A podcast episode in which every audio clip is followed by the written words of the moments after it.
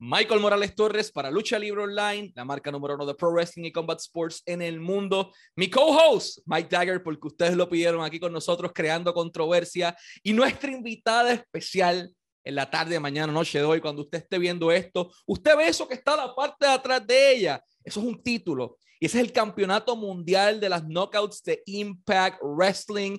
Mickey James Hardcore Freaking Country llega aquí a Lucha Libre Online. Mickie, Hardcore Country, it is an honor to have you back. How are you doing? Oh, it's so good to be back. Look, look at us back yeah. to back, one month away from each other. That's wild. I How love it. All good here in Puerto Rico. Mike is in Texas and he's hating the cold, but we're alive. That's what yes. matters. Yeah. Mike, you got the first question. Yes, let's start off. Mickie, how are you doing today? So I want to let you know real quick. Uh, recently, in an interview, Sasha Banks was asked, you know, who would she like to face? Uh, not, I don't know if it was specifically either for WrestleMania or in general. And the name that came out of Sasha's mouth was actually Mickie James. And with everything that's going on, with you know, you knocked down the forbidden door at, at, at the Rumble, you know, what are the, what are the chances of that actually possibly happening? And would you be, you know, up for it? I would always be up for that. I love Sasha. She's incredible. She's uh, one of my favorite people, and I had so much fun. And obviously, we got to, to kind of tangle together, but in tag team action. But we never faced each other one on one. Absolutely, absolutely. I would love that. Uh, and now we can actually say, guys, that there is a possibility that that could happen. Whereas, you know, we couldn't really say that before. So that's the reality. And it's like, huh, yeah, Mickie, let's play a game. Knock, knock. Who's there? You. You're the Forbidden Door. Last Royal Rumble. It happened. No one expected it. And I was at my house, and you know, very little things inside the wrestling industry at this point excites me. But when that theme song played hardcore country and you came down that ramp with the knockouts world champion presented properly as the impact knockouts champion. That was wild. I i popped. I got excited. Uh, yeah. i was a young kid again. How did that happen? Like one thing is saying, "Hey, I will bring the Knockouts champion to Royal Rumble," and the one thing is actually you you did it. You brought the belt, you brought the yeah. gimmick, you brought the music, you brought impact in your shoulders. How was that experience, and how did it happen? Uh, well, magic. I think it was just a bit of magic because I said leading up to that moment, I said I intend I intend to come out as hardcore country Mickie James. I intend to come out as the knockouts champion. Um, and I was very careful to not say I absolutely am because at any any moment this is wrestling. Anything could change. You know mm-hmm. I could get go to go out and my obsession music hits. I could go you know any of the things could happen. And I was like I'm just going to wait to sell like I need to wait. I didn't celebrate ahead of time and I just kind of spent the whole day going like just I hope this goes so great and it's because it, is a good piece of business. It's a good piece of business for Impact. It's a good piece of business for WWE, and it's a good piece of business for myself, and also every other wrestler on the roster that now something that was never really a possibility before there has now become a possibility, right? So it was just really, really cool, and um, I was excited for it, but also very nervous, and I just wanted it to be great, and I'm just really grateful that it did go that way. It went ex- better than I could have ever anticipated. And I think that it showed that the WWE audience knows exactly who Hardcore Country is, knows who Mickie James is, and to, for them to see that version of Mickie James for the first time as well um, was really special. But even like the mo of like when the music hit, there was the genuine like reaction, like because there was all these oh they'll never let her come out to hardcore country. Oh they'll never let her come out with the championship. Oh they'll you know all the things. And it was like oh so when the reaction was happening it was like oh they played the music. Oh she came out you know oh she's hardcore country and then it's like uh, the belt and then when i held up the belt at the end it was another reaction so it was all these like layers because you you know, as the audience can really see, like they're watching either on the Tron or they can see. And so it was just kind of like these different levels to it. And obviously the energy was amazing. I mean, there was like close to 50,000 people there. And the Rumble is one of my favorite pay per views. Always has been ever since you know fan Mickie James. Um, so I think that's that element of surprises and elements uh, that you just don't know. And um, so to be a part of that, and obviously such a historic night for the women, but then yeah, in, in general, just for it was a great moment for wrestling. And I think um, I was really honored to be able to do it. And I'm grateful that, you know, Impact and WWE were able to come together and make this moment happen and kind of really and and to be the one to kind of do that. It's really it was really special. It was really, really special. And uh. So so Mickie, how how important was that for you to actually be able not only to do that, but basically do it your way? Uh, you know, not many people get a chance to do it, to do that. And Exactly. I was told that, you know, before, um, that, you know, not everybody gets the, the, the flowers on the way out. And uh, in, in a space where I was kind of, you know, wanting that or, or kind of feeling, you know, the need for that before I kind of would transition into anything else. And so now to kind of have this all everything that's happened in the past year and to they come back and have this moment um, i think um, even if that's the last thing that you see at mickie james on wwe television like to put that bow on it and that finality or that uh, beautiful piece of kind of uh, magic right there uh, i'm satisfied and i'm completely happy with that you know whereas i felt like there was a bit of unfinished business before and i don't feel that way anymore and uh, and i think i needed it and i think um, we all hope for that in wrestling. We always hope for that like really just that one moment that one thing to kind of uh, say hey you matter you know like you, you you what you did was special and what you did was important and um, uh, it was cool it was really great and I, I can't like i get emotional or i get like because i love this business so much you know and i've been um, in it in a long time. And, I, and I've seen so many of my friends, and, and obviously everybody's journey is so different. So uh, it, I'm super humbled about it as well, you know, because I do recognize that not everybody gets that kind of um, that kind of moment, you know. So yeah. Well, that, that's that's great to hear, Quill. But me personally, I would not mind at all seeing you and Sasha one on one uh, for the not for the knockouts title at WrestleMania. Me personally, here in Texas. But I have another question for Do you. it, Sasha, baby. Yes. you know, it's so crazy to think that there were so many matches, like because I, you know, I didn't do a whole lot as a singles competitor when I was there. Like I had a few. I had the moment with Asuka for the for NXT when I came back. I had that. And then I did a lot of stuff. Most of my stuff was with Alexa and a lot of like teaming with her and partnering with her Mhm. and even her, I am Foxy. Um, and then I had on the end, you know, the stuff with Asuka and then with uh, Thea, uh, Queen Zelina, Queen Zelina.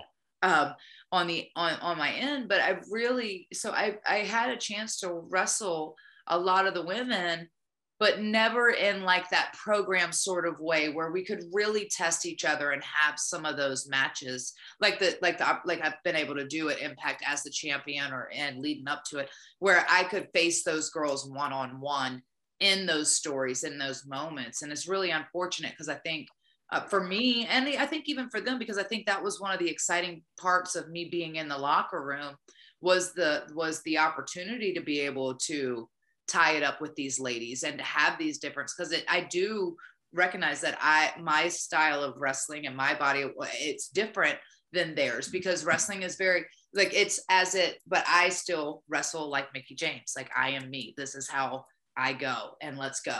You know what I mean? So Mhm. um and I think it just provides that special element and you get to see that um when legends uh, come back all the time, especially on the men's side. So, I mean, you look at what Edge is doing right now, and he's just killing it. You know, he's he's absolutely killing it, and has been.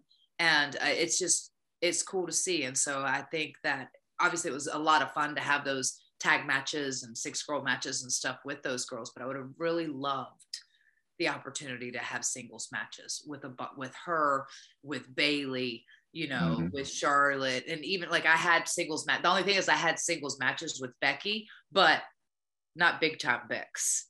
And I think big Mhm. time Bex in hardcore country would cash some checks. You know what I'm saying? definitely. I, I definitely Yeah. agree with that. It's cool. So- I mean, but they're still killing it. And I know like it's, I sit back and because I'm such a fan of wrestling too, and I watch what they're doing too. And I'm just a fan of, I'm such a fan of Sasha, you know, as a person to see all the things she's doing from The Mandalorian to all the extra stuff. Like it's, she's a star, dude. She's, Yeah. she's an absolute star. Yeah. Well, that's that's great to hear, Mickie. So let me let me ask you one, one last question from from me. Um, we know there was a lot of controversy when you left WWE, and you know, with, with not only you but other women, where they sent their things in trash bags and things like that. It was it was really really big thing that happened when when when you were released. Um, uh, if I'm not mistaken, they they had said that uh, Nick um, Nick Khan had uh, contacted you to apologize, the president of WWE um, with, with with that person of calling and apologizing, uh, supposedly, I'm just going by what we were told. Mhm, mhm. Um, th- was that something that helped with the bridge right now when you were able to come back, or were you still adamant, like, uh, I don't think I want to go back over there because of the way I was treated on my way out? You know what I mean? How do you feel about that? Um, well, I didn't meet Nick Khan until the Rumble, and he apologized at the Rumble. We had a moment like in Gorilla. Actually, our match was next, and all the girls were kind of sitting up there. And I met him and his son. He's got a little boy, and um, he apologized to me. That was my first meeting of him. Vince is actually I I spoke to Vince on the phone and talked to Vince. Okay, So Vince is the one who I spoke to and who apologized. And we had a very in depth conversation about just a lot of things. I think it was a conversation that I needed to have and things that I wanted to just say uh, that I just didn't get a chance to say to him. And so I was grateful for that and for his time and his respect. Like I, I never once thought that it was a lack of, especially from him. He's always been so respectful for to me, except for maybe that one moment with the thing at WrestleMania. It was pretty hot about that thing. But other than that, um, he's always been great to me. And and so I, I certainly never took it as a this is what the company feels of me. I Mhm. took it as um, thoughtless behavior. Like there was no thought attached to it behind it. it. It was just more like this is the simplest thing to do to keep it in the box. And then if the box gets rained on because it gets left on the porch because you guys are out of town or whatever for the weekend, at least it's in the trash bag, right? Like, and and so it was just a kind of a mindless thing, but that was just kind of the culture, and it had been the culture. I got my stuff like that ten years ago, and I think putting it on blast like that was a a sarcastic kind of because we've I've had so many like that's not the most offensive thing that's happened to me in wrestling, and so I feel like that's I was kind of offended in that sense, but more of like, oh, you guys still do this sort of thing, like this sucks, like, and then you think about then I relit like remembered 10 years ago getting my stuff like that. And that was a that certainly a different mindset for me because then I was very vulnerable and I felt like I'd lost my dream job and WWE was everything to me at that moment, you know. And so to get myself like that, I genuinely felt like, oh, they think I'm trash. Whereas obviously I'm a lot uh, more evolved and grown up and, and understand like that. No, that's just the mindless behavior of the person who packed it, who really just didn't think this through. And it's really freaking stupid, but it's the same mistake that keeps happening over and over again. It's kind of like that kind of culture of just the talent um, especially now that we talk about mental health and all those things, like the talent uh, are an important, you know, piece of the fabric of the success. In fact, they're the most important piece of fabric of the success of the wrestling business because there would be no wrestling shows without your talent, without talented individuals. And um, I think it's important that, you know, you, you treat them that way and we are human at the end of the day and it, we're all affected by these things but um, it changed the culture and that's never going to happen so i don't regret doing it because that won't happen to another 20 year old mickie james who felt like she lost her dream and was devastated and really was in like a really bad space and had to kind of and so then you think about all the other people that happened to and, and how they kind of reacted to it or how they felt about it and it sucks it sucks. And nobody should be made to feel like a zero like a zero talent um ever. And so um i just yeah. So it was i felt like it was the comp you know the fact that and and obviously I spoke to Vince, but obviously Stephanie called me, Hunter called me, Johnny Ace called me. Everyone was super apologetic over it. And I felt like the company handled it. And moving forward, that will never happen again. And I think it was just an eye opening experience from the company as a whole because sometimes the talent is made to feel like that and it kind of falls on deaf ears. And it was that validation of, no, this is why they sometimes feel that way because you this is a direct message and it was just the symbology of it you know um and so yeah Mickie, uh, before we go to our last question, I want to say something in Spanish if you allow me. Go So our- for it. Perfect. Sacrifice, gente. Este 5 de marzo disponible en Impact Plus. No se lo pueden perder. Mickey James en acción. The Inspiration está en acción. Todo el roster disponible. Sacrifice de Impact Wrestling este 5 de marzo por Impact Plus a las 8 de la noche hora del este. No se lo pueden perder. En adición a esto, tienen tapings en Louisville, en Kentucky. Y eso está ahí al lado, gente. Agarren, vayan ahora mismo a impactwrestling.com, impactwrestling.com. Para los boletos es el 5 de marzo y el 6 de marzo en Louisville, en Kentucky. No se lo pueden perder por nada del mundo. Van a tenerle todo un poco. Las puertas abren a las 6 y media, 6:30 p.m. Doors are open. El show empieza a las 7 y media de la noche. No se lo pueden perder. Boletos a la venta en impactwrestling.com. Así que si estás en Louisville o en Kentucky o estás cerca y quieres darte el viaje y ver en acción a Moose, a Mickey James, a Purazzo y a todo el roster, tienen la alternativa para hacerlo. En adición, Impact Wrestling tiene toda su programación semanal los jueves en la noche, every single Thursday, 8 de la noche, hora del este, disponible en Access TV y disponible también en el canal de YouTube de Impact Wrestling por una suscripción mensual desde un dólar, shopimpact.com para mercancía eh, y ebay.com slash impact wrestling para memorabilia, no se lo pueden perder, tienen de todo un poco, mercancía firmada y muchas cosas. Sigan a Mickey James en todas sus redes sociales, está disponible como The Mickey James en Instagram, la pueden buscar allí, ya tiene su link tree ahí mismo, allá abajo está toda la información de su música, eh, Mickey James también es cantante, o sea que échale un ojo a eso y a God TV o a Grown Ass Woman. Ahí está Mickey James, está Lisa Marie Varon o Victoria, y está SoCal Ball, entrevistas de excelente calidad en YouTube. Denle en subscribe, sígalos en Twitter y en Instagram como God TV. And after all this Spanish stuff, Mickie, just wanted to thank you very much for your time. I wanted, lastly but not least, there's uh, this video on Lucha Libre Online where Deonna Purrazzo makes a pile driver, a Yes. huge pile driver to Mickie James. Uh, this video has approximately what 4.1 million views, at least. Does pla- it? yeah, in our platforms. But that is that- my question. My question for Thank you you, is, thank you. But is I mean, I'm going through the table though, so I don't know if I should be thankful. We are thankful for it. Deonna should be the one that's thanking you at this moment, but thanks, guys. No, th- thank you. Uh, my question, and this is was going to be the last one of this interview, is Deonna Purrazzo your fight forever partner? You had Trish at one point, but it apparently, you know, at, at every single company, at every single place, everyone has their eyes on this rivalry. It's getting hotter and hotter. It's getting more aggressive, but she's not going anywhere. She's always coming back, and then you're Champ, coming champ, back. right? He is the champ, champ, and um, I'm very aware of that. Um, I could fight her forever for certain. Yeah, uh, definitely. For you know, impact, she is my fight forever, not friend. Um, but yeah, She- we have a mutual. I feel like Deonna and I, even though I always have to watch her and keep her my eye on her, because I'm sure that she always has the Impact Knockouts World Championship on her mind. Uh, however, we have a mutual respect right now. She's not coming back for my championship, and I'm not coming for her championships. So, as long as we play nice and we play fair, we're good. We're good. So But- we have peace finally. I don't know if there's peace. I wouldn't say peace. there's a treaty of sorts. I mean, she's she- she's playing For with her. You know, she, she's doing her thing. You're doing your thing. Hopefully, the pathways will cross again. Mickie, I want to thank you so much for your time, for always, you know, saying yes to Lucha Libre Online, to Ross as well, Oh. for making this possible.